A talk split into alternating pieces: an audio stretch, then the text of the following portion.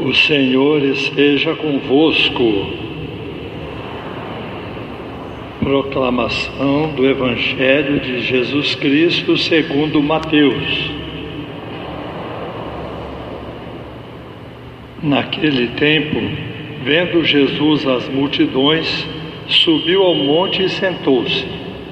Os discípulos aproximaram-se e Jesus começou a ensiná-los. Bem-aventurados os pobres em espírito, porque deles é o reino dos céus. Bem-aventurados os aflitos, porque serão consolados. Bem-aventurados os mansos, porque possuirão a terra. Bem-aventurados os que têm fome e sede de justiça, porque serão saciados. Bem-aventurados os misericordiosos, porque alcançarão misericórdia. Bem-aventurados os puros de coração, porque verão a Deus.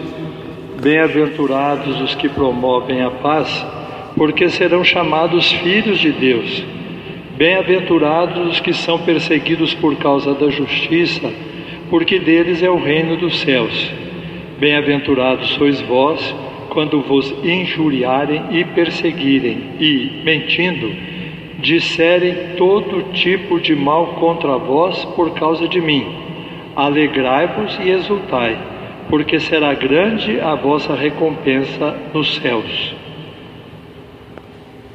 Palavra da salvação.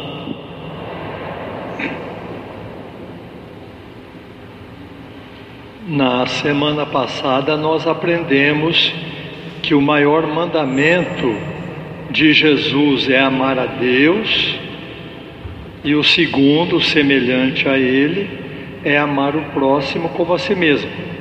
E eu tentei mostrar por quê. Porque no Antigo Testamento havia 1226 normas para o ser humano seguir, e todas normas vindas de Deus. Jesus Cristo então veio resumir a lei, ele veio mostrar a essência da lei. Hoje nós podemos aprender como praticar o amor a Deus, ao próximo e a si mesmo com perfeição. É para quem quer. Quem não quer, não adianta fica virando, virando, não consegue. É uma escolha, você que sabe se você quer amar de verdade mesmo ou quer levar mais ou menos para ver no que vai dar, né? Então o evangelho de hoje nos mostra isso. Para ver um bom tempero, é preciso vinagre e sal. É o que Jesus quer ensinar. Você joga o vinagre e o sal fora e depois fala que a comida não está temperada? Qual é o vinagre? Qual é o sal? As coisas difíceis, as coisas azedas que nós temos que enfrentar. Essas aí não há como fugir delas. Olha aí, a aflição, o, a bondade, a perseguição, a pobreza em espírito, a pureza de coração, coisas difíceis de serem praticadas. Depois, na vida prática, você vai vendo amor ao seu inimigo, suportar uma pessoa no seu trabalho, uma pessoa intragável. Não jogue o vinagre fora, tempere a sua vida com ele aí você fica perfeito. É isso que Jesus quis ensinar. Então, por favor, eu bolei esse exemplo primeiro para mim, agora eu vou passar para vocês. Então, guardem bem o que é preciso para entender as bem-aventuranças. Vejam aí Jesus não deixou nenhum mandamento nas bem-aventuranças, ele não mandou fazer nada. Ele só disse: se você aceita o vinagre, você vai ter um bom tempero. É só isso que ele disse. Se você não aceita, não adianta reclamar de que está faltando tempero. Ele não disse assim, coloque vinagre. Ele não falou. Então vamos ver como funciona isto. Nós precisamos entender então, as bem-aventuranças não são mandamentos. As bem-aventuranças são valor. Elas mostram um valor. Se você quiser pegar o valor, você pegue. Se não, deixe. Então vou explicar como. Agora vem o exemplo que eu bolei para mim e também para vocês. Vamos supor duas crianças, duas meninas de 5, 6 anos, com famílias diferentes. A mamãe de uma elogiou a menina porque ela gosta de chocolate, porque ela gosta de sorvete e fala para todo mundo: precisa de ver quanto chocolate que a minha filha come, e gosta de sorvete e bebe coca. A outra, a mamãe ensinou assim: olha, toda noite a mamãe vai contar uma história para você dormir. E eu vou ler essa história num livrinho. E existem muitos e muitos livros de história. E você vai aprendendo a escutar a mamãe e a entender as histórias que a mamãe vai contando, que você vai ficar uma menina inteligente, uma menina que vai passar com facilidade no vestibular, e vai estimulando a menina. Agora vamos supor, para cada uma das duas nós vamos fazer um teste. Uma nota de dois reais e uma nota do Lobo Guará, 200 reais. E a gente diz assim, para cada uma das duas, com a nota de dois. Com essa nota aqui, você vai comprar um sorvete. Com essa outra, você vai comprar bastante livro para você ler quando você crescer e para você ficar uma pessoa inteligente. Qual das duas notas as crianças vão escolher?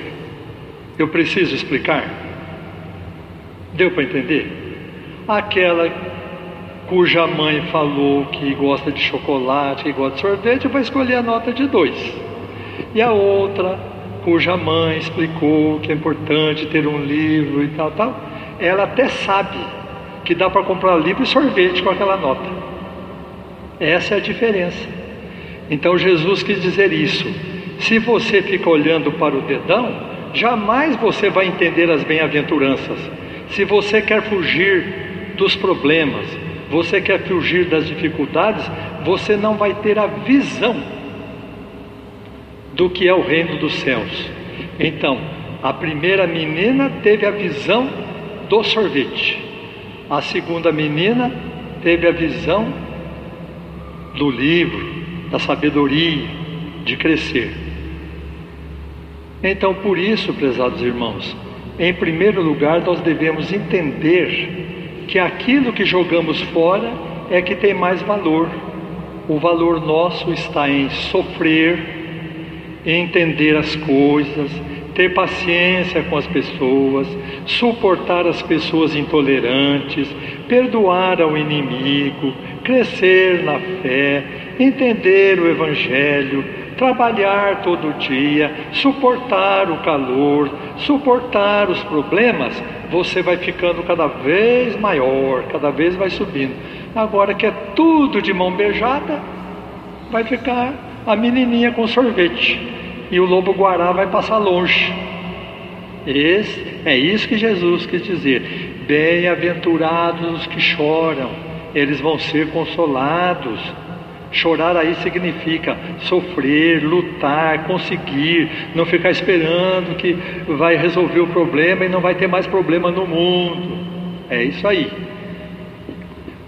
Para ter a visão nós precisamos de mais algumas coisas.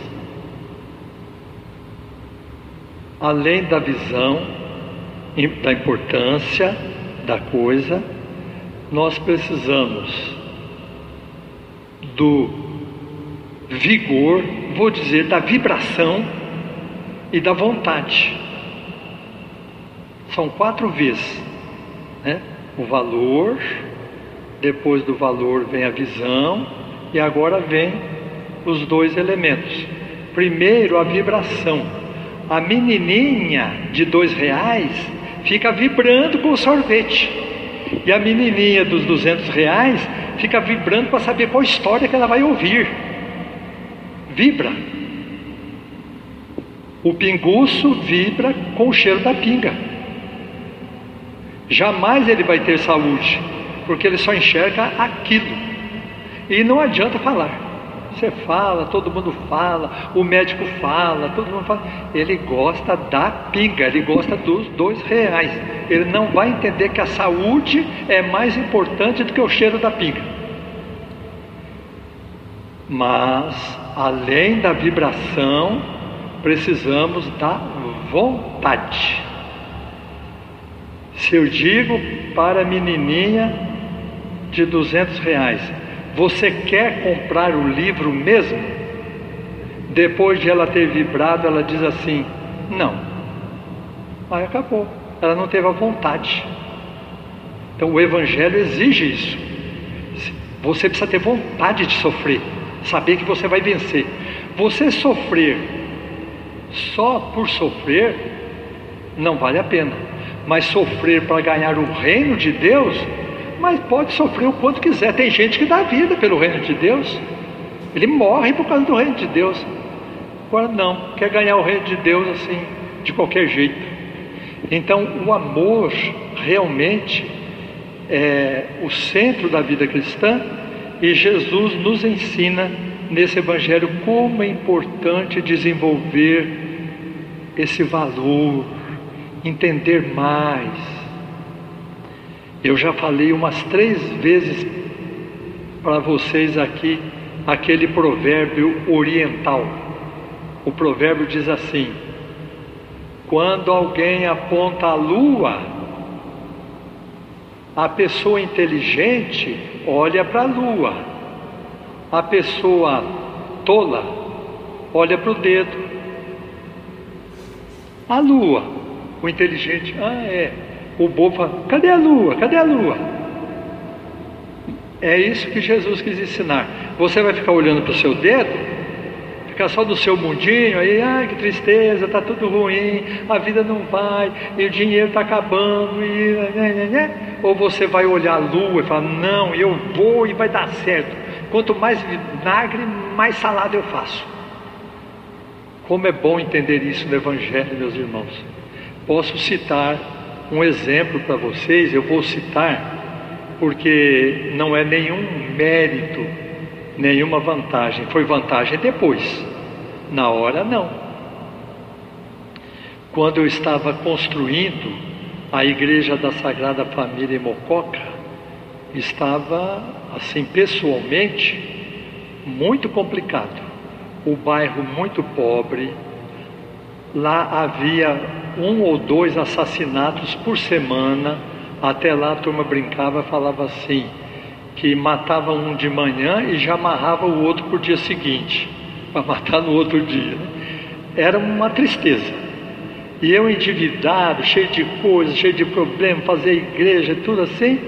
O bispo da época veio e me falou se eu queria trocar, ele mandaria um outro padre para lá e eu iria para uma paróquia muito bem estruturada, comunidade boa, sem problemas, festas organizadas, as quermesses. Eu disse a ele que não. Eu acho que até ficou um pouco de dó de me ver lá naquele lugar, né? Não, senhor. Eu vou ficar aqui, nem que for para morrer aqui. Eu quero pregar o evangelho num lugar difícil. E deu certo. Hoje a comunidade está florescente, muita gente trabalhando. O pessoal que eu formei há 40 anos está trabalhando, eram jovens, hoje já são quase avós, estão todos nas comunidades. Então, é preciso sofrer para depois ter a glória. Agora eu vou lá e vejo aquele povão formado. Valeu a pena. Eu poderia ter deixado, mas achei que não era bom. Né? Então, assim, tudo é assim. Pense na sua vida, nas dificuldades que você teve, que você venceu, você vai ver como que foi bom. Ficou mais forte. Bem-aventurados os que choram, serão consolados. Bem-aventurados os que sofrem injustiça, serão justificados. Bem-aventurados os que têm um coração puro, porque vão enxergar a Deus. Bem-aventurados os perseguidos, herdarão o reino dos céus. Bem-aventurados os de coração puro, porque esses verão a Deus. Então vale a pena sofrer por uma causa maior. Louvado seja nosso Senhor Jesus Cristo.